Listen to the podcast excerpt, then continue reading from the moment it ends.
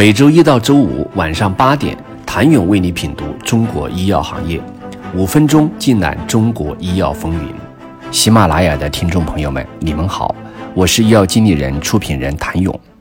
二零一七年十二月十三号，国家药审中心正式承办受理信迪单抗注射液的上市申请。信迪利单抗由此成为首个递交上市申请的国产 PD-1。从开展临床到申请上市，仅用一年零三个月；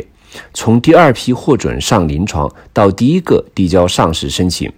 信达过快的进展也引来了外界对其临床质量的争议。为解决行业争议，二零一八年一月，国家药审中心针对抗肿瘤免疫治疗领域研发最为活跃的品种。抗 PD-1、PD-L1 单克隆抗体在北京召开了专题研讨会，就研发中的问题和申报资料的准备，企业临床专家和审评团队进行了充分讨论，并重新形成了该类产品的申报资料基本要求。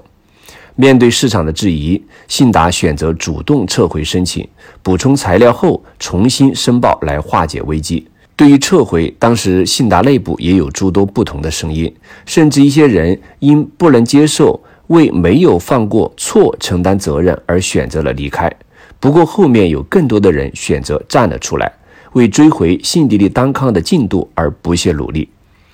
为了尽快收集数据，公司所有副总裁和部门负责人级别的高管都去到医院盯数据，总共九十六例，每一家医院都要盯着盖章。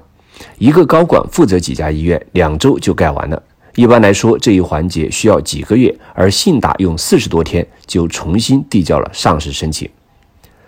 二零一八年十二月二十四号，信迪利单抗终于转危为安，成为仅比第一个 P D one 晚一周获批的国产 PD One。获批时间更重要的意义在于，信达踩点拿到了二零一九年医保谈判的通行证。在信达的战略布局中，获批上市远非终点，让更多的患者用上才是。二零一八年中，信达商业化团队的中层干部基本到位，年底时已经组建了一个六七百人的商业化团队，销售构架搭建完成。信达用三年半的时间打造了一支超过两千人的商业化团队，规模在行业内数一数二。特别值得一提的是，去年一年时间里。信达商业化团队人数就几乎扩增了一倍。上市第一年，信达便兑现了早期的承诺，以九点七万元的年治疗费用价格进入国家医保目录，让更多老百姓能够负担得起。同年八月，信达和中国癌症基金会联合发起“达博书扶贫计划”，为有需要的低保癌症患者免费提供达博书。人生的路很长，但紧要处只有几步。企业也是一样，在公司发展的几个关键战略性时刻，信达都踩准了节拍。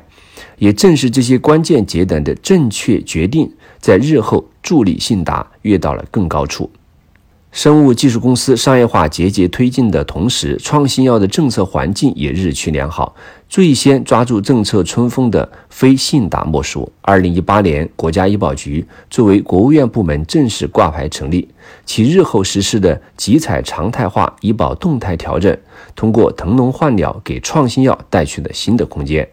一年后的医保谈判，淋漓尽致地展现了信达对政策的理解。前瞻的战略眼光，同时也是信达多年积蓄实力的释放。想了解十年来披荆斩棘的信达如何一点一滴铸成了从研发到生产到商业化的护城河，请你明天接着收听。